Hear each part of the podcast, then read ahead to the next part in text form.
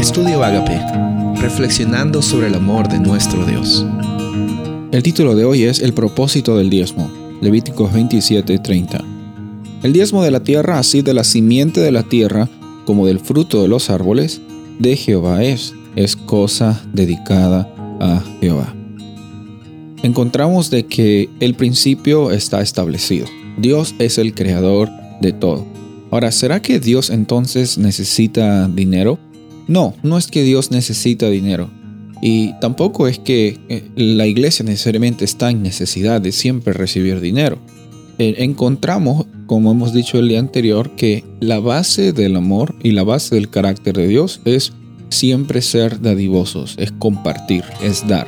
Un amor verdadero no puede existir en un vacío, tiene que ser compartido hacia otra persona de una forma que no sea egoísta, de una forma que no sea buscando el bien de unos propios.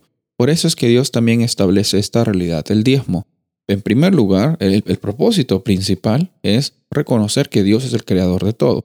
Ese es el propósito principal. Si no encontramos eh, un, gusto y un deleite en esta realidad, en nuestra experiencia de Dios, el propósito secundario no va a ser de bendición, sino va a ser una carga para tu vida.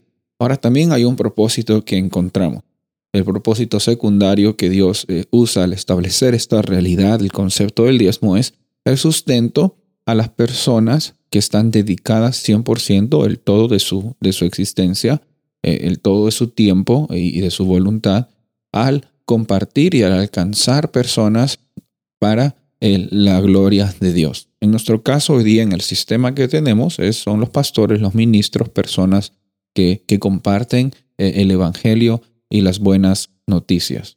Por eso es que encontramos que el propósito del diezmo no es simplemente recibir dinero, que Dios dice, dame dinero y si me das dinero te voy a bendecir.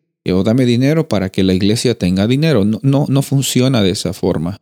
Obviamente eh, las personas van a encontrar formas de, de, tergiversar esta realidad, pero el propósito de Dios nunca ha sido que, que las iglesias acumulen dinero o que Él reciba dinero, porque si no recibe dinero te va a caer una maldición. Nunca.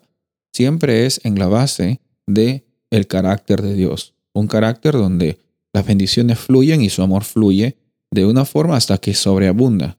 Y cuando sobreabunda, yo no estoy tratando de acumular las cosas que sobreabundan en otro granero o en otro almacén, porque el mío está lleno. No, yo estoy compartiendo hacia otras personas. Así como tú eres bendecido, tú también puedes ser de bendición para otras personas. Así como Dios sustenta eh, tu vida materialmente con lo mucho o poco que tengas, tú también puedes sustentar a una comunidad de creyentes o a personas también. Ese es el propósito del diezmo, reconocer de que en Dios tenemos sustento, tenemos salvación y nuestra experiencia no llega a ser una carga el dar a otras personas, sino es un gusto ser partícipes de esta cadena de bendiciones que Dios establece. Soy el pastor Rubén Casabona y deseo que tengas un día bendecido.